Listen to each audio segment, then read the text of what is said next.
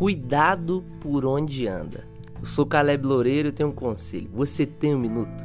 Durante as guerras, muitas minas terrestres foram plantadas nos territórios de guerra. E existem aproximadamente 50 milhões de minas terrestres pelo mundo que ainda não foram localizadas. E isso inclui o Brasil também.